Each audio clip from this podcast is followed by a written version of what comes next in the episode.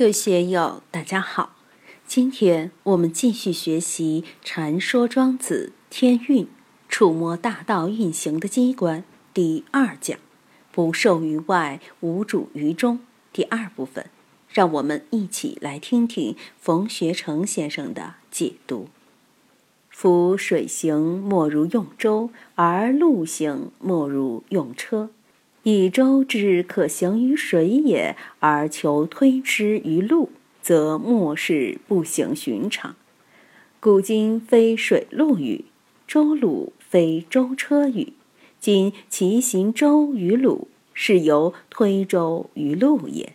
劳而无功，身必有殃。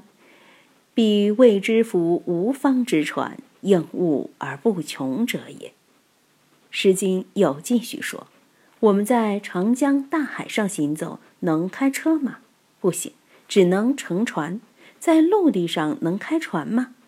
不行，开航空母舰也不行。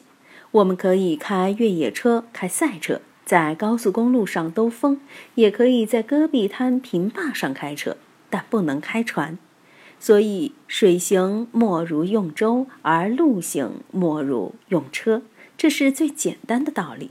但我们却经常要犯错误，以舟之可行于水也，而求推之于陆，则莫是不行寻常。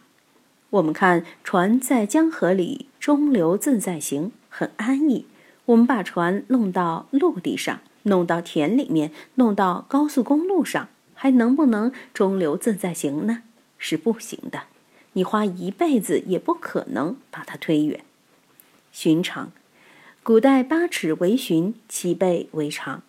杜甫有首诗：“九寨寻常行处有，人生七十古来稀。”有人说这句诗对的不行，怎么能寻常对七十呢？他就不知道寻是八尺，长是一丈六，是暗对。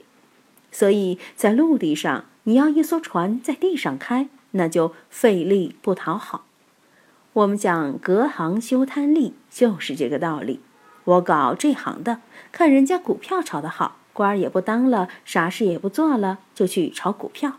有些人不是做企业的料，也去办企业；有些不是做官的料，也去竞争官位，这个就不行。当然，这只是一种简单的比喻。古今非水陆语，周鲁非舟车语。今天和昨天，现代和古代。就像水和陆的差别那样明显。周代的典章制度，周文王、周武王、周公时代的周和现在的鲁，一个如同是船，一个如同是车，就有这样大的差别。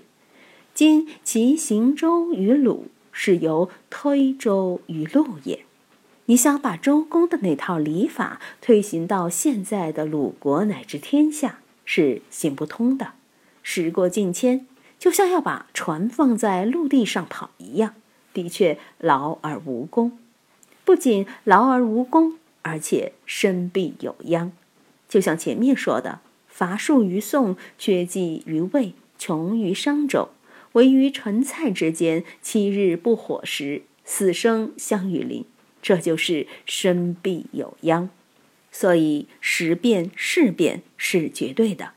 虽说天不变，道亦不变，但天也经常在变。前几天冷，这几天又热。天气预报说我们这里要降温了，华北地区却有沙尘暴，可怕至极。我们怎样使自己水行用舟，陆行用车呢？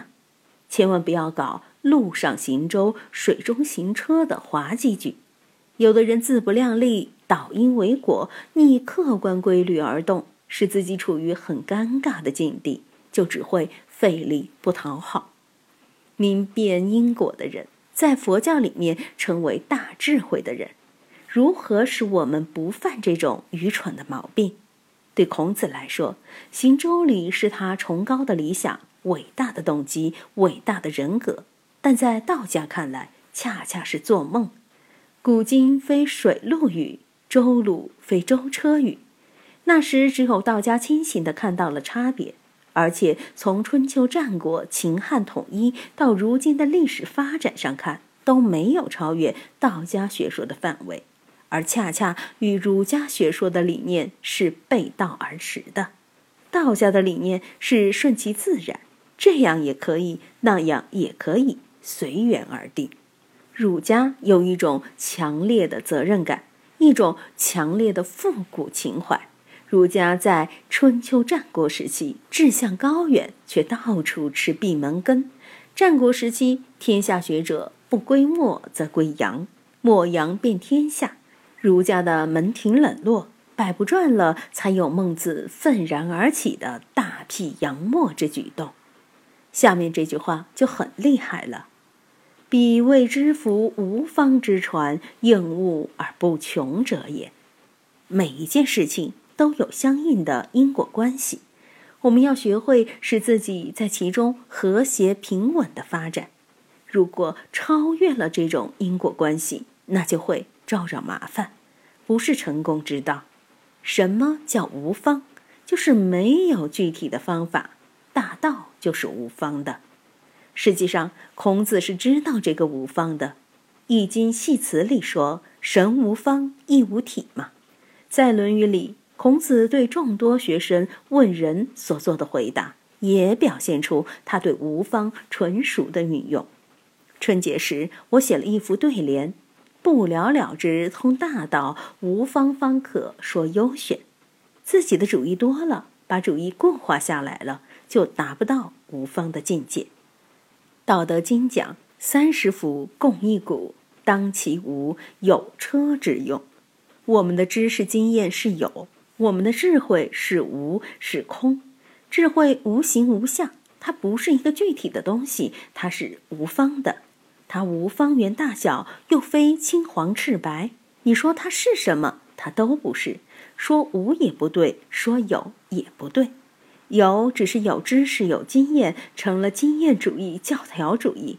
知识就像一大堆砖头瓦块摆在那里，智慧是一个工程师、设计师。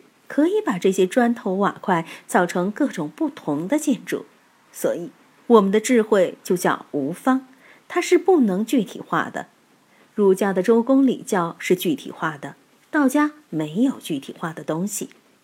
德山的明禅大和尚知道，当年雪峰参德山老和尚时，德山老和尚说：“武宗无语言，实无一法与人。”就是这里所说的。无方嘛，有了这个无方，你才能够创造一切。有方就会局限在具体的规定性之内，而难以超越。彼谓之福，无方之传。怎样使我们稳坐于无方之中？不要僵化自己，固化自己，哪怕自己的经验、自己的成就都不能固化僵化，要永远使自己居于无的地位。就像庄子在《天道》里说的：“天道运而无所积，地道运而无所积，圣道运而无所积。”不要去积聚，不要去积累，积就有方，积累就有成。无积就是佛教讲的放下空，只有无方的立场站稳了，不论环境如何变，四面观音、千手观音、多面如来。都不当回事，才能真正应物而不穷者也。我们经常说自己没有主意，手段有限，能力有限，办法有限，不能使自己的主意源源不断、生生不已。没有这个本事，是因为我们没有得到无方之传的万应金丹。如果我们吃了这个万应金丹，就会应物而不穷了。要有这种高明不容易。确实需要若干年的修炼，你才能高明的起来。今天就读到这里，欢迎大家在评论中分享所思所得。我是万万，我在成都龙江书院为您读书。